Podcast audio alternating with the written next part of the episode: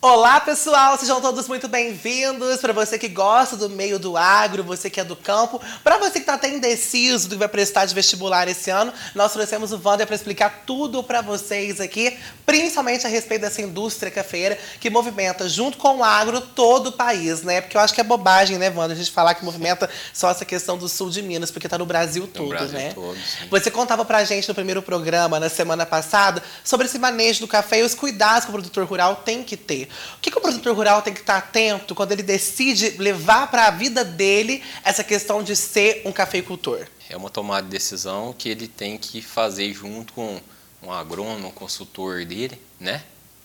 Para que ele não, não, não venha ter ou ter menos contratempo ao longo do período da lavoura implantada. Primeira coisa que ele tem que olhar se na área que ele vai implantar tem risco de geada. Uhum. É, um, é uma coisa a ser levantada e aí pode conversar com pessoas mais antigas ou antigo proprietário da área, se tem histórico de geada naquela área. Isso é uma coisa que tem que ser levado. Apesar da geada não ter ocorrido com tanta frequência, mas em 2021 ela foi avassaladora aqui na nossa Sim. região. Então trouxe muito prejuízo. Então se a gente puder plantar e plantar numa área que não tem geada, parabéns. Melhor. Primeira coisa que você tem que fazer é fazer uma análise de solo, né? levantar quais nutrientes tem, fazer uma correção do solo, fazer uma correção do solo, escolher junto ao, agrônomo consultor qual cultivar que você vai plantar naquela área, que as cultivares, dentro, tem várias cultivares de café arábica. Cada micro região, vamos dizer assim, se adapta melhor com, com uma ou outra, então ver qual que é a melhor que se enquadra e aí fazer, desenvolver um viveiro, já pode fazer o viveiro dentro da propriedade, se tiver um acompanhamento técnico. Se não tiver, vai atrás de um viveirista idôneo que faz mudas é, com certificações, né? Uhum. Para você começar o trabalho. A partir daí, você com a muda é, já preparada, você vai abrir né, o, o, suco, fazer a correção do solo e vem plantar o café. Né? De uma maneira bem, bem básica aqui, tá? É, você vai começar esse plantio quanto antes, se possível em novembro. Por que em novembro? Porque é o início do período chuvoso mais intenso na nossa região. Ah, sim, entendi. E aí você vai pra... pegar toda a chuva para aquela mudinha não sentir. Entendi. Quanto mais você avança nos meses, você vai indo para janeiro, é o mês que eu quase prefiro pular. Porque janeiro é muito extremo. Ou ele é quente demais, com muita luminosidade, ou ele é chuvoso demais. Então fica difícil você trabalhar no mês de janeiro principalmente quando vai plantar, você tem que ter aquele contato direto com a terra ali, Sim. então você vai estar pondo as mudinhas no local, seja mecanizado, o trator tem que passar. Se for manual, o pessoal tem que andar. Não tem como, se tiver uma chuva intensa, você plantar. Não dá para você evitar, né? Não. Então, se você até dezembro, depois passou ali, fevereiro, porque depois de dezembro, os dias vêm curtando. E o clima a tendência é de amenizar, apesar uhum. desse ano tá bem. Tá complicado. tá Mas difícil. a tendência é que diminua. Muito tropical, né? né? né? Então, por isso muda as estações. Então você sai de, de dezembro, que é 21 de dezembro é o maior dia do ano, né? Depois os dias vão encurtando.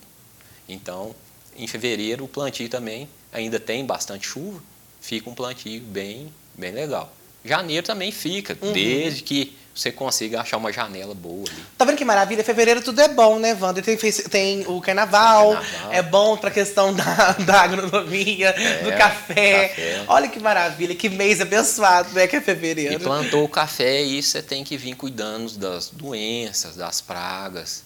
Então sempre tá alinhado com o consultor, né? Não tem como você desgarrar da lavoura, que aí você vai, é uma, como a gente tinha falado, é uma cultura uhum. perene. Você vai ter plantando uma lavoura aí pelo menos para 15 anos de produção. Então você tem que trazer ela nos mínimos detalhes para você não ter prejuízo hora nenhuma. Já evitando pragas, usando produtos adequados para você ir conduzindo, adubando, fazendo as adubações. E aí, seguir na lavoura. Eu tenho três questões para te perguntar. Até foi muito legal você falado tudo dessa forma, como você já explicou para a gente, porque leva a gente para outros níveis da conversa, né? O primeiro, você disse sobre a geada. A gente sabe que é uma realidade, não vou dizer que é constante, porque há anos que tem, há anos que não tem, É, né? não tem como. então não dá para a gente afirmar que ela é uma constante. Mas quando acontece de ter esse episódio da geada, a gente vê que muito produtor fica prejudicado na sua lavoura. O que, que faz para contornar essa questão da geada? Existe a possibilidade de um produtor que talvez planta, tenha sua lavoura numa região que é de geada, não ser atingido por ela? Não. Não existe essa Não, são possibilidade. medidas, pa- existe algumas medidas, que é igual queimar pneu na, na lugar mais baixo, a fumaça Ah, tende a condensar sim. no lugar mais baixo e isso diminui um pouco, mas é medidas paliativas. Existe uns tambor, que até é recomendado pela Embrapa, onde você Uhum. faz um fumacê. Existe um fumacê que você liga no escapamento do trator também e liga na madrugada. É, mas a pessoa também tem que ter um conhecimento técnico do dia da geada, porque o dia que vai gear tem algumas particularidades. Quais? assim. Ele começa a esfriar por volta ali de 9 horas. Depois da meia-noite, você já tem que estar perto ali de 6, 7 graus e cair um grau por hora. Então você tem que estar Nossa. acordado e acompanhando. Entendi. Então não tem como você, depois que está instalado, assim, falar "Ah, não vai gear aqui. Eu Não acredito. Não sei. Uma coisa também, alguém que tenha ri- irrigação e ligar a irrigação, a água, se você conseguir molhar Uhum. aquela área, você consegue, aquela área que está sendo molhada na hora de virar o dia, Sim. não vai ter o problema com a, Com a geada. geada. Mas você não consegue fazer isso em grandes áreas. Né? O o equipamento de irrigação mesmo não molha toda a área ao mesmo tempo. Sim, então você não consegue. Não, e eu falo porque eu faço muita matéria, eu, eu leio bastante coisa, inclusive sobre essas questões, porque a gente está centro disso, né? Então eu vejo que Elmo do Rio Claro, algumas cidades um pouco maiores, Pouso Alegre, né? Algumas que têm índices eh, pluviométricos muito altos e que também as madrugadas são mais geladas em determinada parte do, do ano, como Maria da Fé, Monte Verde. aí sim. São problemas, tem muita, muito problema com essa questão da geada, né? E que Sim. implica não só o café, outras agriculturas também Sim. ficam prejudicadas por causa da geada? Sim. Ou é exclusivamente o café? Não. Nada sobrevive, então, naquele frio intenso. É, no frio intenso. Só que aí, vamos supor, você pega hortaliças. Às vezes está sendo cultivo hidropônico. Hortaliça, é, a área tem áreas maiores, mas também Uhum. não são tão extensas igual do café. Então, dá para ligar, irrigar a área toda. Sim. Aí ele consegue fazer essas medidas paliativas funcionarem melhor. No café, depois que instalou a geada, que, que aliás, aconteceu a geada, tem medidas ainda para recuperar. Eu, eu mesmo sofri geada na área que eu produzo café e eu tive que podar. Aí você tem que ir na área, levar o técnico, o agrônomo, o consultor seu e ver, avaliar até onde que essa geada pegou, afetou o caule ou não, se dá para fazer um esqueletamento, que é cortar só os ramos laterais, se tem que fazer um decote, que é só cortar por cima, se tem que fazer uma recepe, cortar a lavoura lá embaixo Meu Deus. ou se foi um muito grave e infelizmente ter que arrancar a lavoura, né? Meu e para você tom, e para você tomar a decisão correta, você ainda tem que esperar após a geada, em torno aí perto de 50, 60 dias, para ver se a planta começa alguma brotação. E aí sim você vai em cima da brotação. Ou seja, além de tudo, você tem que rezar para o negócio Tem que funcionar. esperar, Tem que esperar. Tem que ser bastante é, é, bem. Nossa, São bem medidas muito né? técnicas. Muito técnicas, tem que estar tem que estar muito alinhado com o técnico. Um produtor não faz nada sozinho, então. Faz, tem produtores mais experientes, mas eu acho assim, trocar ideia nunca é demais. Ah, com certeza. Prevenir não é que remediar, né? É, sim. Uma outra questão que a gente estava conversando aqui, que, que eu queria te perguntar, é sobre os adulticidas, inseticidas na lavoura. Porque existe uma polêmica muito grande com relação a isso por causa de impactos ambientais. Como que você avalia isso na indústria do café? Sim. Não, eu acho assim, hoje melhorou bastante. Já teve produtos inseticidas, fungicidas é, muito mais tóxicos. Hoje as empresas, no geral, é, sem citar nome, vêm trabalhando para que isso fique... Porque eles são classificados, os produtos são classificados por faixas. Hum, como que é essa? Verde, azul, amarela vermelha. Entendi. vermelha, no máximo de toxicidade, tanto para o ser humano quanto para o meio Uhum. ambiente, e assim vem abaixando a classe verde menos. Hoje, a gente da Super Safra mesmo, é, a maioria dos nossos produtos que a gente recomenda aí está na faixa azul, verde. Lógico que tem horas, Paulo, que você às vezes tem que lançar a mão, porque às vezes ocorre desequilíbrios. Como que ocorre esses desequilíbrios? É por às causa vezes, de quais fatores?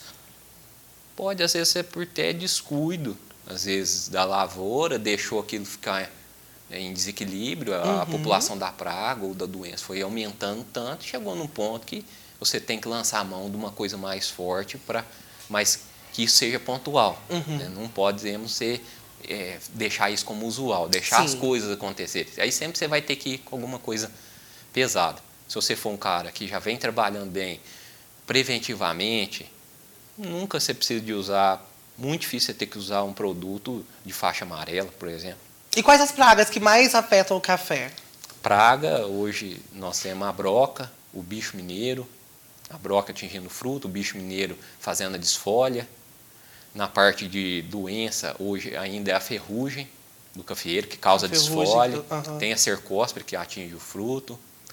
Nas pragas também tem uma que era até secundária, mas o ácaro da leprose, o ácaro vermelho, vem causando sérios danos aí na nossa região, porque também atrapalha um pouco o fruto. O vermelho não, mas o leprose é, atrapalha bem o fruto, dá característica da cercóspora, então muito produtor às vezes até engana.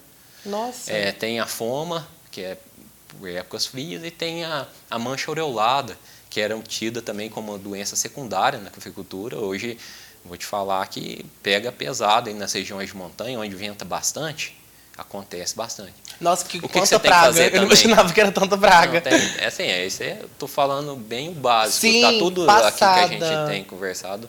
É Sim. bem o básico, mas assim, é, tem artifícios para você evitar doenças, que é, é o manejo. É, você, o garvento, você planta o quebra-vento. É, falando, muita gente fala que é fácil falar, né? mas né, tem, tem como evitar. Hoje a gente usa também muito plantio consorciado no café, fazer o plantio de mix forrageiro, que aí é outras plantas leguminosas e gramíneas no meio da linha, e depois usa roçada ecológica, jogando aquilo para baixo do, da saia do café para fazer uma reciclagem dos nutrientes que tem no meio da rua e para debaixo da planta. Hum, é uma medida muito bacana. É, é sustentável, numa, né? Isso, porque... Além de ser sustentável, você faz um equilíbrio das pragas. Sim. Porque as pragas, to, tudo tem um ciclo e tem os seus inimigos naturais. E muitos desses inimigos naturais, a gente tem que cultivar eles. Se você deixa uma braquiária no meio da rua, na onde ela não vai atrapalhar a planta de café, dá condição para esse inimigo natural sobreviver, muitas dessas pragas que são nocivas ao café tendem a diminuir. Uhum. Então já é uma medida paliativa e bacana que vai ajudar a diminuir doenças e pragas também. Nossa, muito bacana, interessante. Hoje, para mim, o grande advento também da indústria é os produtos biológicos, que estão chegando com muita força e era necessário. Para produtos biológicos, você lida com bactérias, com bacilos, né? que atinge essa mancha aureolada, atinge a ferrugem mas de uma forma, é, vamos dizer assim, são produtos que têm até o selo do IBD, que é certificado orgânico, tal. Não é nocivo ao ser humano, né? Lógico, tudo tem que tá com os EPIs na hora de fazer a aplicação, mas é, é muito é, de baixa toxicidade. Aliás, esse não precisa nem de receita uh, agronômica, é, alguns, né?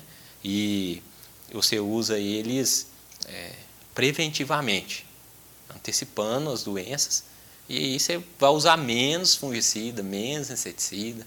Esse que é então o manejo Biológico. correto de fazer, né? isso. né? Você que vai trabalhar preventivo, preventivamente. Para isso aí você precisa assim, né? É, quando você falou da o pessoal que quer estudar essa área da Sim. Aí tá a beleza que é você poder instruir o produtor lá, ajudar ele, né? Aí um caminho desse, um caminho mais vamos dizer assim, além de ser ajudar mais o produtor, ajuda o meio ambiente, Ajuda você fiscaliza ciclo, tudo. tudo. Você, você, mantém um ciclo sadio, sadio. Da, daquela produção. É isso. É Muito legal. Interessante. Porque depois a gente vai beber o café, né? E a gente quer um café gostoso, né? gostoso um café de qualidade. Qualidade, né, com baixo uso de, de defensivo e tudo mais. Né? Olha, então você que é produtora aprendeu, para evitar que tenha desastres na sua lavoura, não faça nada assim de dando pés pelas mãos, né? Com, tem uma né? consultoria, né? Tem que ter consultoria. Eu acho que assim, acho que mais o produtor técnico, acho que o consultor também está rodando bastante, então ele tem é, vivências de pragas e doenças que está acontecendo em outra região, dá para evitar em outras regiões. Eu mesmo ando bastante, então quando eu vejo, eu começo a ver determinadas pragas em algum lugar que às vezes tem clima mais quente, já de natureza, e ela está se desencadeando, eu já vou indo para regiões mais frescas e já vou conversando com os produtores e já averiguando que ela está vindo. Então, Sim. se o clima vai chegar lá, eu já vou prevendo todo mundo, eh, ajudando todos que eu atendo, para que eles já fiquem prevenidos. Ó, pode surgir isso se o clima fizer isso, porque em tal região já está acontecendo. E aí você já vai ajudar bastante né? Eu, eu, procuro fazer preparado. bastante isso. Já deixo o produtor preparado. Tá vendo, gente? Olha só que maravilha. Não é só o técnico de cafeicultura, não, meus queridos. De certa forma, é um guru também, porque ajuda a pessoa a prevenir e é, a controlar essas mas pragas. Mas isso, isso é, é, é, com o tempo você vai adquirindo essa questão aí, de, de essa sensibilidade de, de, dentro do que qualquer um trabalha. Com certeza. É, é com o tempo, né? Você tem a técnica, a gente lê bastante, lê bastante livro técnico é, eu sou muito, além de ter especializado na agricultura, eu pesquisei, eu me aprofundei mais na área produtiva do café. Eu nem sou tanto da área de qualitativa, sim, ou da parte desse, mas da área produtiva. E, e você vai criando essa sensibilidade de, de ver se o tempo, se o clima está de tal maneira, pode surgir tais doenças, já vamos ajudar o produtor, então, nesse sentido, já precaver essas doenças, e aí você pode estar tá lançando na mão dos usos dos biológicos, fazendo o melhor, vamos dizer assim, escalonamento de produtos para ele já utilizar e nunca ter que usar, igual eu te disse, um fungicida, um inseticida de... De larga escala. Isso, ou de, de tarja vermelha, vermelha. ou amarela, muito é. bacana, ótimo. No próximo programa a gente vai falar a respeito da Super Safra com o Wander, que é o nosso querido entrevistado dessa semana. Um abraço, ative as notificações e, claro, se inscreva no canal.